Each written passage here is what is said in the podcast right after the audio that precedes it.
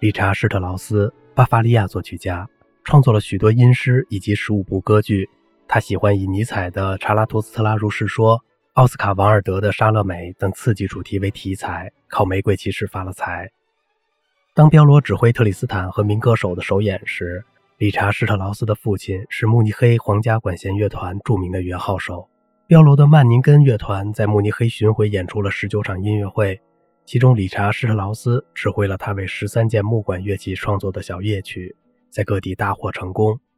老施特劳斯来到音乐厅的休息室，感谢彪罗为他的儿子所做的一切。彪罗听完他说的话，回答道：“施特劳斯，你是我在慕尼黑乐团里最刻薄的敌人。在1865年和1868年特里斯坦和民歌手的首演中，你可是竭尽所能伤害我。”但是，他指着小施特劳斯说。这就是汉斯·冯·彪罗的报复。于是，施特劳斯父子灰溜溜地出了房间，一句话也没有说。施特劳斯应彪罗的邀请，指挥柏林爱乐演出他的早期音诗《麦克白》。他发现自己已经忘记了词曲的大部分内容，得不停地看谱才行。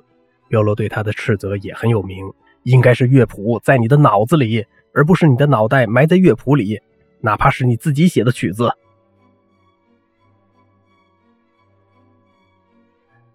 乱发脾气的歌手保林·德阿纳让施特劳斯心烦意乱，他放下指挥棒，打断了已经被严重扰乱了的排练，没敲门就进了保林的休息室。在门外等候的人们透过门缝听到了愤怒的尖叫声、片段的辱骂，接着是一片死寂。每个人都面面相觑，脸色发白。究竟是谁杀了谁？这是施特劳斯打开门，容光焕发地站在门口。乐团派来的代表结结巴巴地发表声明：鉴于宝林德阿纳夫人的任性行为，本团将拒绝参演任何一场有她出场的歌剧演出。施特劳斯朝乐手笑笑，接着说：“那样我就太受伤了，因为我刚刚同阿纳夫人订了婚。”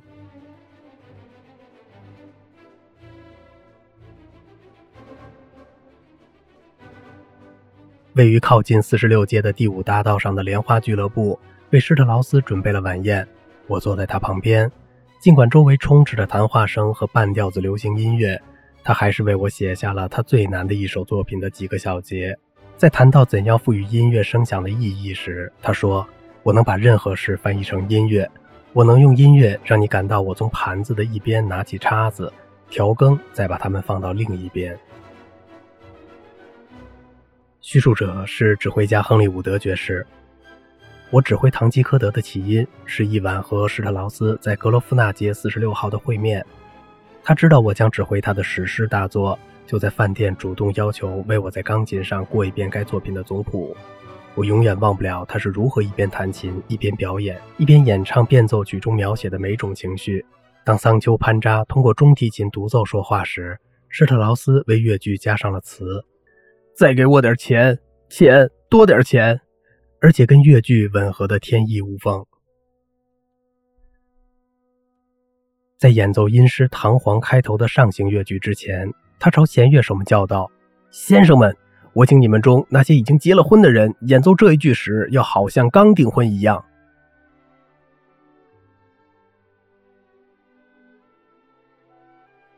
他对德国纸牌游戏斯卡特很着迷，从不放过任何打牌的机会。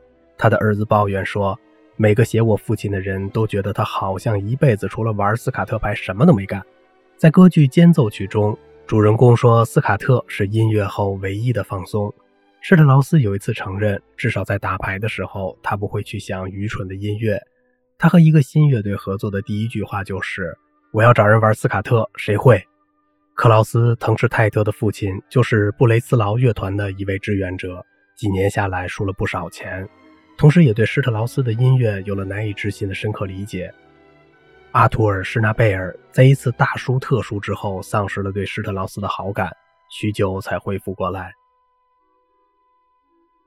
拜洛伊特音乐节的维尼弗雷德·瓦格纳为了留住他的演员们，总是把歌手和乐手们每晚输给这位纸牌高手的钱偷偷还给他们。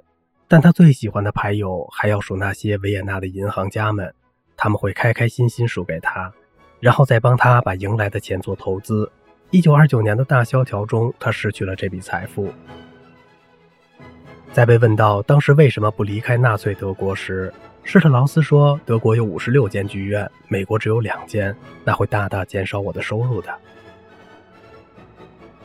他在临终前的痛苦中说：“到瓦格纳时，音乐已经达到了顶点，我只不过是个落伍的家伙罢了。”他在弥留之际对儿媳说：“死亡就像我六十年前在《死与进化》中写的一样。”